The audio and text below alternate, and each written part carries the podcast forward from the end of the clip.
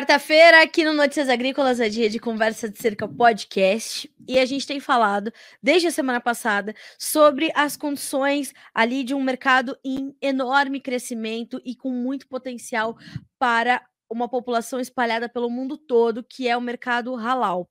É claro que a gente fala bastante quando a gente pensa nisso, traz isso para o agronegócio, traz isso para o Brasil, a gente pensa muito nas proteínas animais, em especial na carne de frango, uh, uma vez que somos os maiores exportadores de carne de frango para a população né, muçulmana para os fiéis do islamismo, vindos, portanto, deste abate halal. E a gente tem trabalhado muito nessa pauta porque nós estamos aí de viagem marcada para os Emirados Árabes Unidos, onde visitaremos em Dubai a Gulfood edição de 2023, e sabemos que este mercado, embora não seja ali a, a, a única concentração dos fiéis do, ilam, do islamismo ali uh, uh, nos Emirados Árabes, mas a gente tem falado muito desse mercado porque estamos, né, enquanto vocês estiverem, inclusive, assistindo este podcast, estaremos lá fazendo a cobertura da feira. Por isso que a gente tem trazido essa pauta de forma mais frequente nessas últimas duas semanas.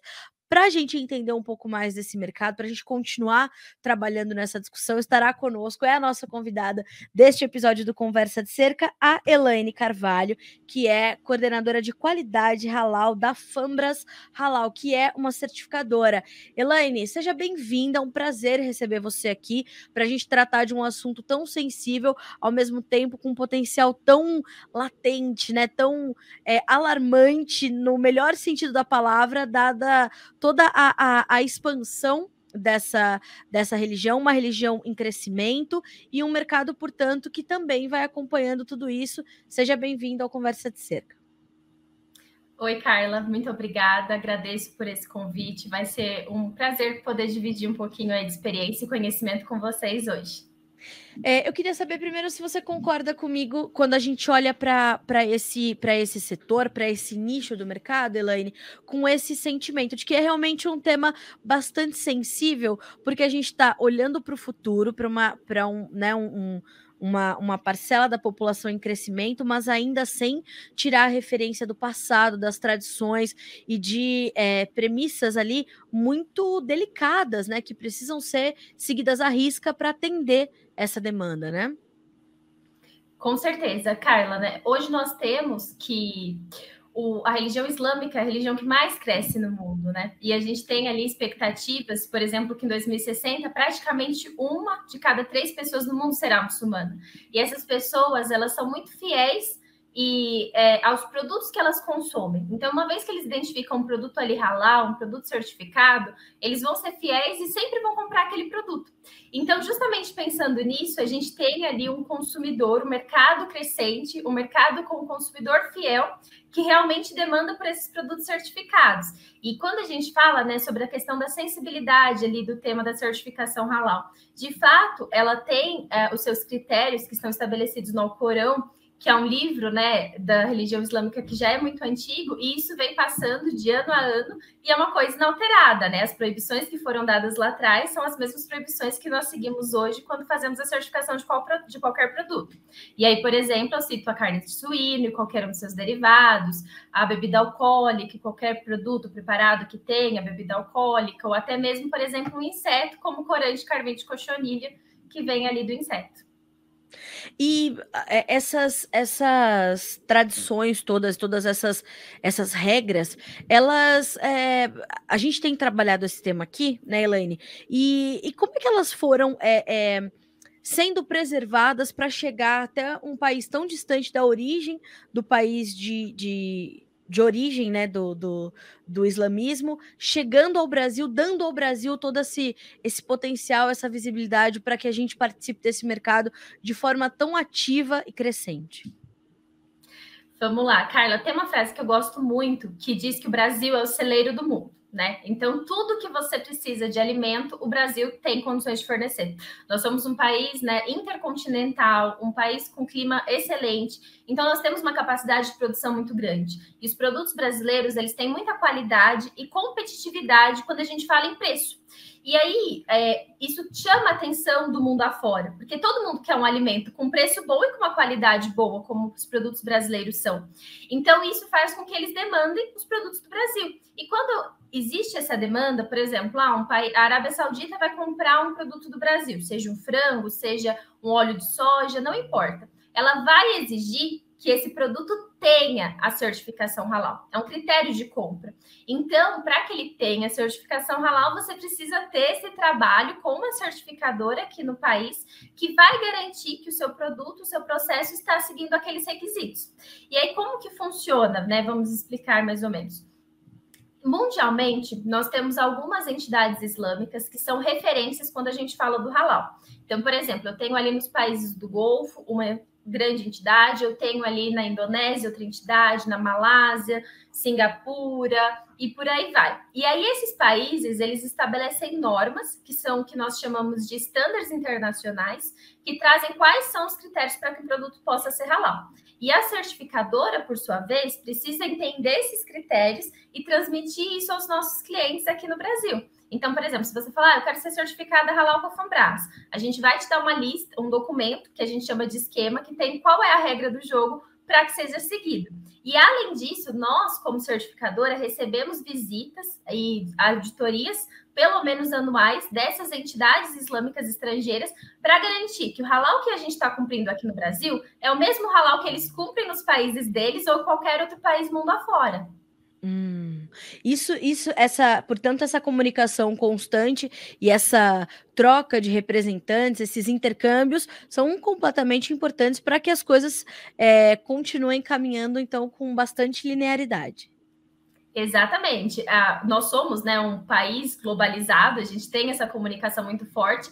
E uma das coisas que a gente sempre trabalha muito aqui no Brasil, que também gera muita confiança, é a questão da rastreabilidade né? Então, os produtos brasileiros, eles são produtos rastreáveis. Se você quiser saber, por exemplo, ah, eu comprei esse frango, que dia que ele foi abatido, de onde veio esse animal, de qual fazenda, você consegue puxar todas essas informações. E essa rastreabilidade, ela é muito bem vista. E isso faz parte, né, desse processo aí todo de certificação que nós temos e é um critério realmente desses importadores.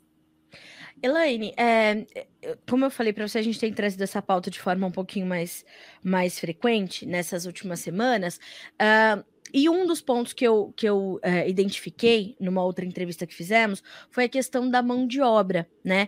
Que é, não é uma mão de obra é, facilmente encontrada e não é uma mão de obra que está aí disponível em abundância para que haja é, esse treinamento e, na sequência, essa, essa conclusão, né, do, do dos no caso dos abates halal, mas também dos outros processos.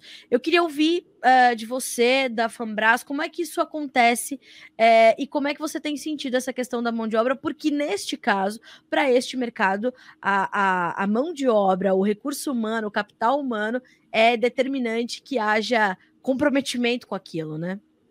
Com certeza. Então, vamos lá. Quando a gente fala de mão de obra, a primeira coisa que vem em mente é o abate. Então, por que isso é tão importante? É um critério que a pessoa que faz o abate do animal seja um muçulmano, podendo, na ausência deste, ser um judeu ou um cristão que tenha profundo conhecimento dos requisitos das práticas de abate halal. Mas, para alguns países, eles não têm essa liberação do judeu ou do cristão. Então, fica hum. limitado hum. realmente aos muçulmanos. Então, por exemplo, a Malásia é um país que só permite o abate feito por muçulmano. Então, quando você precisa exportar né, para esses países majoritariamente islâmicos, as certificadoras e as entidades do Brasil precisam garantir que esse abate é feito por uma mão de obra islâmica. E nós sabemos que o Brasil é um país de minoria islâmica. Então, é realmente muito difícil conseguir essa mão de obra especializada para fazer o abate halal que vai estar ali presente no frigorífico. E aí eu posso te citar, por exemplo, um frigorífico que roda ali, às vezes, a uma velocidade de 10 mil por hora, ele tem no turno, no mínimo, 10 funcionários. Então, hoje a gente tem frigoríficos espalhados aí no Brasil com mais de 50 funcionários muçulmanos fazendo o abate e fazendo a supervisão e fazendo a inspeção. Então, como que a gente consegue essa mão de obra? Ah, por exemplo, no caso da Fambras, nós temos parcerias com algumas entidades aqui no Brasil, por exemplo, a Acnur, é, que traz, por exemplo, refugiados que vêm ao Brasil, precisam de emprego, muitos deles professam a fé islâmica, e eles acabam vindo trabalhar conosco para ser essa mão de obra específica.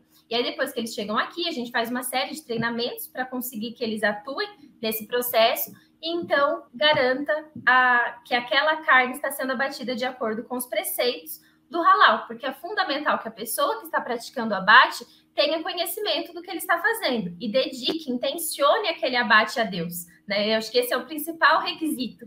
Então, para você realmente intencionar, você tem que entender e acreditar naquilo que você está fazendo. Outra parte de de obra bem especializada que nós temos são, por exemplo, os auditores. As pessoas que vão às plantas fazer as auditorias anuais, representando a certificadora, para inspecionar se está tudo seguindo os requisitos internacionais, os esquemas de certificação, também precisam ser muçulmanos, e aí não é qualquer muçulmano, tem que ser um muçulmano formado, compatível com aquela área de atuação. Então, eu preciso de um muçulmano veterinário, um muçulmano engenheiro químico, engenheiro de alimentos, engenheiro agrônomo, é, e por aí vai. Então, conseguir essa mão de obra islâmica, né, muçulmana, que tem a formação também é um grande desafio que nós temos aqui no Brasil, mas existe. Só tem que procurar. É isso. Bem.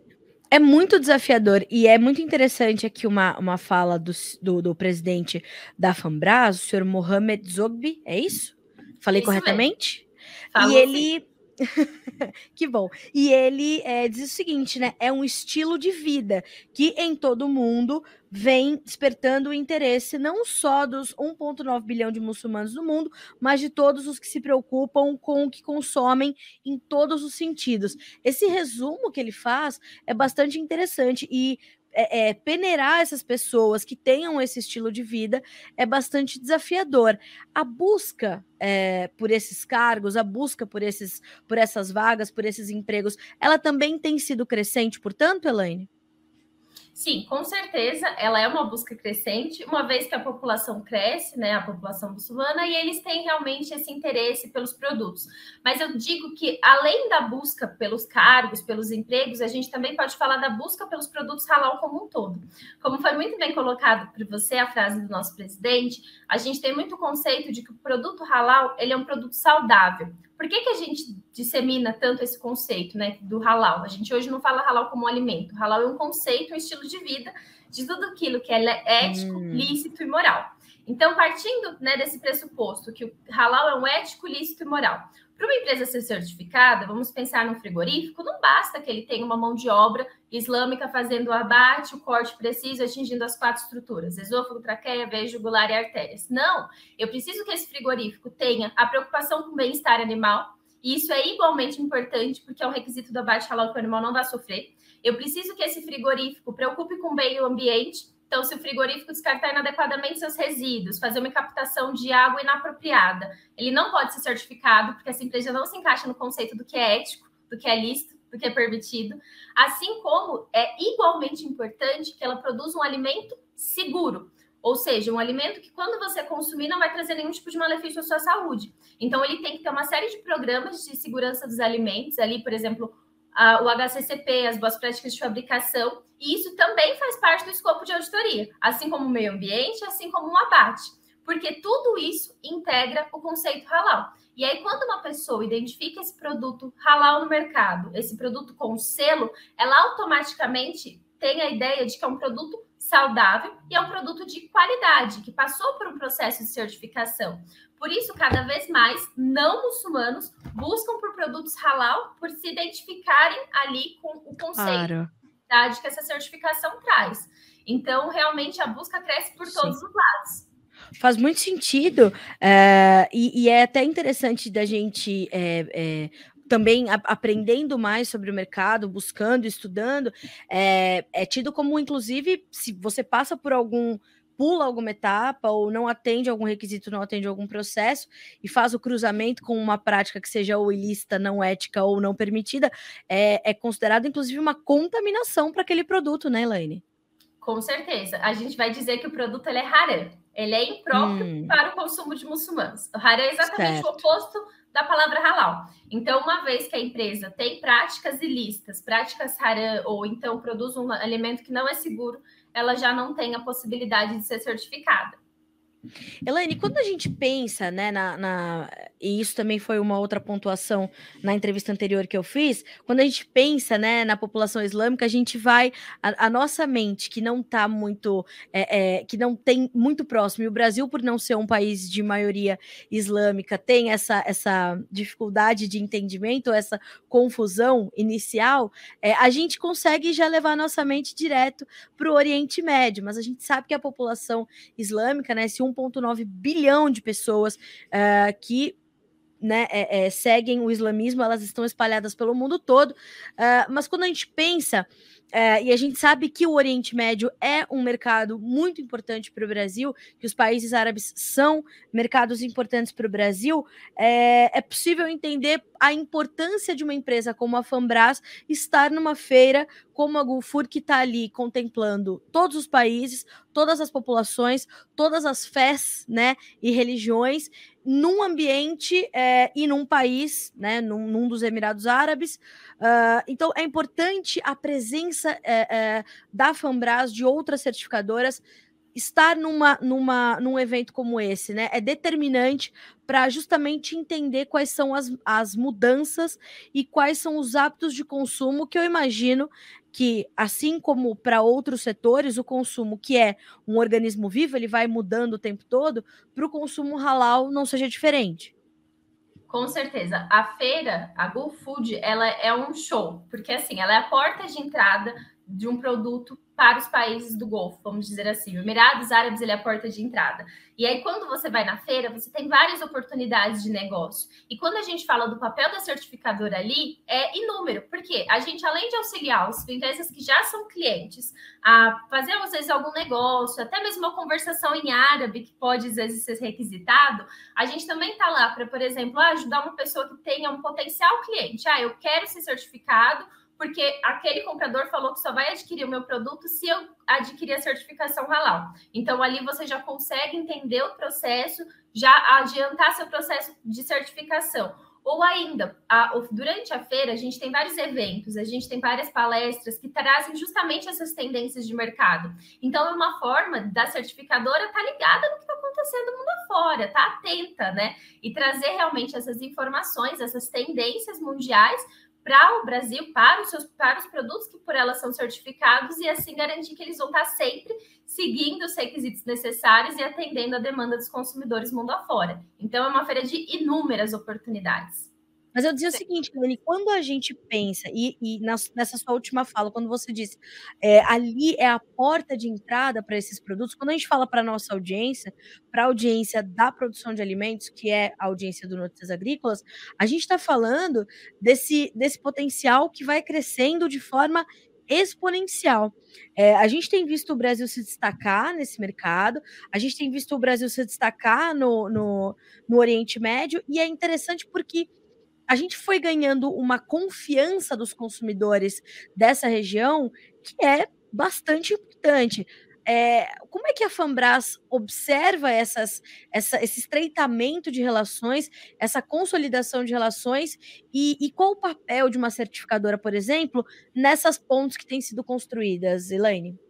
Nossa, excelente pergunta, Carla. Então vamos lá. Quando a gente fala de, de consumidores cada vez é, mais confiantes com os produtos brasileiros, a gente traz a, em torno da minha primeira pergunta, a minha primeira fala, né? Que foi, por exemplo, a gente tem os consumidores muçulmanos um público muito fiel.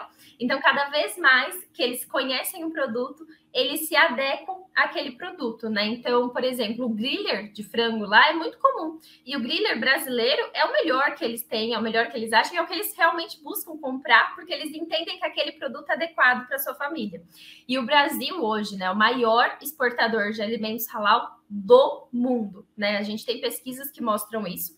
E hoje a gente, quando fala lá em, em números de aves, a gente tem cerca de 43% das exportações de aves para o mercado islâmico e isso atende apenas ali 20% da população mundial. Então a gente ainda vê um potencial de crescimento gigantesco. E o Brasil sendo né, esse maior exportador de alimentos halal do mundo, os produtos brasileiros eles são vistos como de qualidade e como aceitos. E qual é o grande papel da certificadora nesse processo? Dar a segurança, dar a confiança para esse consumidor final. Porque quando ele identifica ali um produto com o selo da Fambras que tem a sua identidade, uma vez que nós somos uma empresa já com mais de 45 anos de história, foi fundada ali em 1979 no Brasil, eles sabem que é um produto que eles sempre puderam confiar, é, uma certific... é um selinho de qualidade que eles sempre confiaram, então eles realmente são fiéis àquele processo. Além disso, né, quando a gente fala em uma certificadora, uma coisa muito importante é garantir o reconhecimento mundial.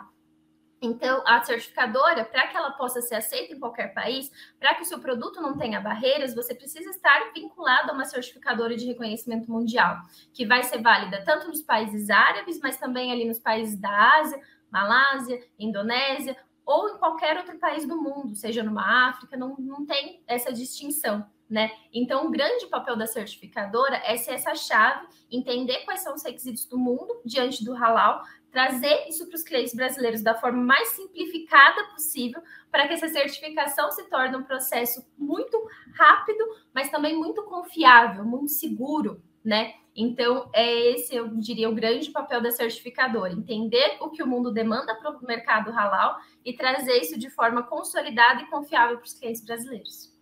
Eu pergunto isso, Elaine, porque é, eu, eu é, desde que né, é, comecei a trabalhar com agronegócio há 13 anos e, e, e falar para o público do agro, eu uh, sou muito demandada né, nessa, né, nessa necessidade dos produtores, é, seja do que for, seja de soja, de milho, de frango, de carne suína, de carne bovina, né, não importa. É, eles querem sempre entender como investimentos tão elevados, que é, é uma prática do campo, né, é, é caro produzir comida, é sabido, é, como esses investimentos vão retornar. É óbvio, né? Todo empresário que se preze pensa nesse planejamento. E, e, o que a gente costuma ver e costuma saber é que da porteira para dentro, como a gente costuma falar, né? E nesse caso que a gente está tratando de abate e de processamento de alimentos, da, da, da porta para dentro das indústrias, das agroindústrias, uh, a gente sabe que é preciso esse investimento né? É preciso que é, é, os, os, gestores, os planejadores, os diretores, os coordenadores tenham esse entendimento de que não se trata de um gasto, mas de um investimento, trazer especialistas, trazer mão de obra especializada, né, bem treinada, para que e comprometida, no caso do halal, comprometida para que possa adequar 100% da sua atividade para atender essa, essa demanda, porque além de todas as coisas, a gente está falando de fé, a gente está falando de crença, a gente está falando de religião. Então, é, entender que esse investimento vai ter um retorno principalmente é, é, é emocional, né? e, e, de fé mesmo. Acho que a palavra é essa, né? É, precisa estar tá também intrínseco na indústria, intrínseco na empresa que está se dedicando a atender esse mercado, né? Com certeza. Um dos requisitos da certificação halal que nós temos hoje, por exemplo, é que todos os funcionários que trabalham numa indústria produtora de alimentos halal devem conhecer minimamente o significado da palavra halal, que é lícito, né? Pra, e é um produto apropriado para o consumo de muçulmanos, não só para o consumo de muçulmanos, como você mesmo disse, para o consumo de todos aqueles que buscam, né, por um produto de qualidade, por um produto saudável, mas minimamente entender que é um produto lícito e que vem de uma demanda, é uma certificação religiosa e que a gente precisa respeitar e entender, porque né, com fé, religião são assuntos que a gente indiscutivelmente não se brinca. A gente tem que levar uma certificação religiosa tanto a sério quanto a gente levaria até mesmo uma certificação de qualidade, porque aquilo ali você está realmente fidelizando um consumidor e você está passando confiança. Eu acho que a grande palavra da certificação halal é confiança e respeito, né? Com certeza, porque você tem que acreditar que aquilo que você está consumindo seguiu uma série de etapas para chegar para você de acordo com aquilo que você acredita. E é, eu queria entender um pouquinho, eu queria é, te ouvir, Elaine, sobre a história da Fambras. Você falou, né, 1979. Como é que essa história começou? Como é que é, isso nasceu no Brasil? De que demanda, né? como é que tudo isso começou por aqui? Ai, adoro essa história. Então vamos lá, Carla. Em 1979, houve uma demanda do Kuwait de exportar, de importar, no caso, frango halal. E aí eles vieram e trouxeram essa demanda para o Brasil. E o Brasil até então nunca tinha exportado um frango halal. Eles querem tinham exportado um produto como halal. Então os produtores brasileiros não sabiam o que fazer. E o grande, né, nosso fundador da Fambras Halal, que foi o Raj Mohamed, é, Haji Hussein Mohamed El Zogby, que é o pai do nosso presidente Mohamed Zogby, ele ensinou os frigoríficos brasileiros a trabalhar. Ele ensinou os frigoríficos brasileiros que era o halal, ele angariou mão de obra, levou para os frigoríficos. E aí, no caso, essa exportação, a gente teve que fazer um pool de várias indústrias que hoje estão concorrentes no mercado para que elas conseguissem juntar o montante necessário que o Kuwait desejava importar. E aí, a partir dessa primeira exportação de frango halal do Brasil, surgiu a Fambras Halal, porque a gente, o nosso, nosso fundador, ele viu ali uma grande oportunidade de negócio, ele foi um visionário, e disso, então, ele foi trabalhando dia após dia até contribuir para que o Brasil tornasse esse maior exportador de alimentos halal. E desde então as demandas não param, né? Começou ali no frango, depois viram uma qualidade, virou seriedade, confiança do produto, e foi se expandindo, né? E a gente primeiro se consolidou nesse mercado de proteína animal, frango e bovino especialmente, e depois veio crescendo uma demanda para diversos outros setores. Então, hoje a gente não exporta apenas carne, nós exportamos desde grãos até alimentos industrializados, mas também vamos exportar ingredientes, então produtos que serão matérias-primas dentro da indústria, e também exportamos hoje outros produtos que não têm nada a ver com a indústria de alimentos, como, por exemplo, cosméticos, a gente exporta insumos farmacêuticos, porque, de uma certa forma, o Brasil vem ganhando mercado, e esse mercado está crescendo fora dos alimentos, então Desde então, o Brasil não para de crescer nesse sentido e a Fambras cresce junto, né? Então eu fico muito feliz de fazer parte dessa história. Nossa, e eu fico muito, muito feliz de poder dividir isso com a nossa audiência. É, Elaine, como é que, é, como é que você, né, é, se, se encaixou nessa equipe? A sua, é, é, a sua família tem origem é, muçulmana? Você é uma, uma fiel do islamismo? Ou você é, chegou por acaso na Fambras? Como é que é a tua relação com isso? Como é que você tem aprendido com tudo isso? Como é que hoje todo esse universo faz parte do seu dia a dia? Vamos lá, Carla. Eu entrei totalmente por acaso na Fambras, né? Quando eu fui contratada ali em 2013, a Fambras estava expandindo o segmento dos alimentos industrializados, a gente tinha chegado a 100 indústrias e a gente precisava melhorar a mão de obra, e eu entrei com a parte técnica do processo, né? Quando eu te falo que o alimento halal ele tem que ser um alimento seguro do ponto de vista alimentar, e eu sou formada em tecnologia de alimentos, eu entrei realmente para dar essa confiança na parte técnica do processo. E de 2013 para cá, a certificação halal evoluiu muito. Né? A gente passou a ter novos requisitos, novos estándares, novas normas, novos critérios, e conforme esse processo foi se tornando mais rigoroso, eu fiz uma transição de carreira ali dentro da Fambras, assumindo o posto da qualidade, onde eu estou hoje. Então, assim, eu conheci por acaso, porque até eu entrar dentro de uma empresa halal, eu conhecia o mínimo do mínimo, e e eu te quebrei todas as barreiras. Assim, a religião ela foi muito desmistificada para mim quando eu estive lá dentro, porque tudo que eu achava que era ah, uma religião machista, é, não existe. Eu entrei ali dentro de uma empresa, fui muito bem recebida, aprendi muito sobre o halal dia a dia com eles. É, tenho um espaço super aberto para fazer qualquer tipo de pergunta e fui conhecendo mais e mais sobre o halal. Hoje eu não sou muçulmana, mas eu conheço muito do processo, né? e me identifico muito com muitos valores ali, com muitos ideais. Eu mesma, por exemplo, quando vou no mercado, procuro consumir um produto halal porque eu confio quando eu vejo um produto, por exemplo, certificado ou não certificado.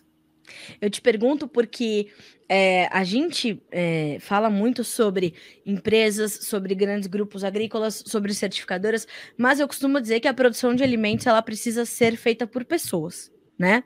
É, do que se planta até a gente passar, né, pelos, pelos animais até a gente chegar aos alimentos process, processados, não, mas é, é, industrializados, enfim, e chegar até o consumidor final, beneficiados que sejam, né? Então a gente precisa entender, né, quais são as pessoas que estão por trás da produção de comida. A gente precisa entender quais são as pessoas que os profissionais que estão por trás daquilo que a gente consome. E eu costumo dizer que eu entrei no jornalismo para contar a história de pessoas, né? E quando a gente olha para esse mercado, a gente precisa é, reforçar isso, que são pessoas por trás ali dessas, desses processos, para que tudo chegue realmente com uma, uma confiança embutida ali muito forte. E eu imagino que este mercado hoje, pelo seu potencial de crescimento, pelo crescimento da própria religião, ele seja uma ferramenta também justamente disso.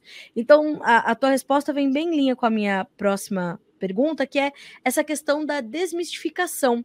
Como é importante a gente usar ferramentas tão sutis para desmistificar problemas tão latentes, né? Que é a questão do preconceito, que é a questão da generalização, é, e, e, a gente consegue entender como é incrível a produção de comida, né? No Brasil, no mundo, é, ela tem esse poder de agregar as pessoas, é uma coisa incrível, e é, quanto mais eu ouço falar sobre o mercado halal, eu consigo entender como é, é importante né, a, a, a, a, união das pessoas, né, a costura desses, desses profissionais, e isso é mais uma ferramenta para desmistificar, para derrubar preconceitos, para criar mais pontes e derrubar mais muros, né? Com certeza. E aí, uma coisa que você me recordou, Carla, enquanto você comentava, né, as suas falas, quando a gente fala em desmistificar, ao mesmo tempo que a gente fala que é uma religião que cresce, a gente também tem que falar que é uma religião que ainda mantém as suas tradições muito fortes. Então, Sim. por exemplo, as comunidades muçulmanas, as famílias são grandes, eles têm esse respeito pelos mais velhos. Então, quando uma indústria deseja ingressar nesse mercado, é muito importante que ela respeite esses valores éticos, esses valores culturais. Então, por exemplo, um dos requisitos da certificação halal é avaliar o rótulo, porque aquele rótulo ele não pode ir em desrespeito ao que a religião islâmica prega, né? Então, por exemplo, a gente sabe que as mulheres muçulmanas, a, mai, a uma boa parte delas usam lenço, e que o lenço é um requisito da religião. Então, por exemplo, eu vou vender um alimento e vou usar uma publicidade com uma mulher seminua. Não faz sentido nenhum. Então, a gente precisa tomar cuidado dentro da certificação halal, até mesmo com a mensagem que a sua empresa vai transmitir. E lembrando que o respeito é necessário. Então, a gente precisa entender quem é esse consumidor, quais são os valores desse meu consumidor, para eu poder saber me posicionar dentro do mercado para que eu possa ser aceita. E realmente a gente está desmistificando o halal cada vez mais, porque a gente tem uma ideia aí de mídia muito distorcida que vem construindo uma imagem. Por exemplo, você assiste um filme, o terrorista é sempre um muçulmano, a gente tem é, vínculos muito fortes. E a gente precisa quebrar isso. A Fambras, ela tem dentro da sua divisão, a gente tem a certificadora halal, mas a gente também tem uma divisão org que trabalha justamente para desmistificar o halal no Brasil. E a mensagem que a gente prega, por exemplo, é o salam, que é uma, a palavra significa paz. Então, o halal, ele é da religião islâmica, que é uma religião de paz. A forma que o muçulmano dá cumprimento um ao outro é que a paz de Deus esteja com você. Então, quando a gente vê e a gente certifica um produto, a gente automaticamente investe parte desses recursos na nossa divisão do org, que trabalha dentro do Brasil para desmistificar a religião. Então, a gente está, por exemplo, presente na Bienal do Livro, divulgando através de gibis para crianças o que, que é o Islã e que, que, que legal. pode combater o preconceito. A gente está, por exemplo, participando de eventos. Ah, um, um, surfista é muçulmano, então a gente vai patrocinar ele, vai acompanhar o campeonato e vai distribuir mensagens de paz. Então, isso também é um valor agregado que você tem ali com a sua certificação halal aqui dentro do país, porque a gente trabalha muito forte para desmistificar. E aí, né, eu trouxe duas respostas super diferentes aqui. Seja o respeito com o consumidor, mas também essa mudança de paradigma quando a gente fala da religião islâmica. Não, e ter ao seu lado uma, uma certificadora te traz essa, essa abertura de mente para você entender que você tem ali. Você vai, por exemplo, você é uma empresa que produz é, e atende ao mercado halal. Se você tem ao seu lado uma certificadora que te traz essa abertura de possibilidades, você mesmo, enquanto empresa, enquanto produtor, enquanto não importa o setor que está atuando, você quer patrocinar ali, a tua marca está exposta né, para o mundo inteiro e é, aliada a boas premissas. Isso é tão importante no mundo de hoje, né, Elaine? Porque está tudo meio de ponta cabeça, né? É, os adventos mais recentes, a internet, as redes sociais, elas têm um imediatismo que pode ser muito bom para algumas coisas, mas ela, ele pode ser muito nocivo também para outras. Então, uma informação descontextualizada, um pedaço de uma fala ou uma fotografia mal feita, um vídeo sem contexto, tudo isso pode é, fragilizar muito conceitos, marcas, tradições, religiões, pessoas, grupos de pessoas, nacionalidades e ter ao, ao, lado né, do seu negócio, ao lado do seu propósito, algo que carrega é, é, a, a, a, força, a garantia e o entendimento da tradição para manter aquilo ali solidificado, é completamente importante. E aí essa visão empreendedora é genial, né? De estar tá em outros setores, é, por exemplo, na Bienal do Livro. Achei genial, né? É, é, é tá ali na educação de base, já começando a educar os pequenos de que o mundo é completamente diverso. E é assim que a gente tem que trabalhar, né? Com certeza. E aí, né, Carla, você me traz isso, e aí eu vejo, por exemplo, uma grande tendência que o nosso mercado de alimentos tem hoje é o ESG, né? Que é Sim. quando você se preocupa com o meio ambiente, você se preocupa com o social, você se preocupa com a sua governança. E a gente fala que o halal tem tudo a ver com o ESG. O halal, ele não usava esse nome, mas muito do que o SG prega, o halal também vai atrás. Então, por exemplo, a gente se preocupa com o meio ambiente, com a sua forma de descarte dos lixos. A gente se preocupa, por exemplo, com o social, quando a gente vê se a empresa não tem nenhuma mão de obra escrava, porque isso não seria halal. A gente se preocupa com a governança, como que a empresa está estabelecida, porque caso contrário, ela também não se encaixa no conceito. Então, a gente vê que essas tendências mundiais que a gente tem hoje dentro do setor de alimentos, elas caminham lado a lado com o que é o halal. Então, a gente já tem praticado aí há muitos anos uma coisa que hoje é uma tendência. Então, é fundamental realmente esse conhecimento, essa desmistificação para que a gente consiga ampliar cada vez mais a certificação e confiar mais nos nossos produtos certificados. Olha, Elaine, eu sou uma completa defensora e entusiasta da comunicação educativa. Então, deixo o Conversa de Cerca e o Notícias Agrícolas de portas abertas para a Fambras, para toda a, a comunidade, para que a gente consiga fazer uma comunicação melhor em torno desse mercado. A gente, né, como eu falei, quando o pessoal estiver assistindo esse episódio, a gente vai estar tá lá em Dubai, trazendo informações em loco. Eu estou muito focada em voltar com uma uma perspectiva das pessoas. Acho que o jornalismo, antes de tudo, precisa contar a história de gente, né? São as pessoas que fazem o mundo, são as pessoas que mudam o mundo, é, são as pessoas que, que, que, constroem os grandes momentos da história, né? Então a gente precisa contar a história de gente, ouvir gente, e estou muito focada em realmente trazer uma perspectiva das pessoas, né? E, e quero muito te agradecer por trazer essa visão tão humanizada do, do mercado halal essa paixão que você tem, que é nítida, né, pelo, pelo setor, pela, pelas práticas e esse profundo respeito que a gente vem construindo é, e essas quebras de paradigmas, essa, essa, essa, né, esse, esse desprezo que a gente precisa ter mesmo pelo, pelo preconceito, pela generalização. Então, obrigada mais uma vez por estar conosco, mas principalmente por trazer uma visão completamente diferenciada e humanizada desse mercado, né? É claro, trazendo a sua visão corporativa enquanto diretora e coordenadora de, de qualidade, mas assim, ouvi-la falar é, é é muito mais a Elaine falando do que efetivamente a coordenadora da Fambras, né? É a Elaine pessoa que entende a, a, a, importância e a sensibilidade que esse tema tem, que esse mercado tem. Obrigada, foi um prazer receber você aqui.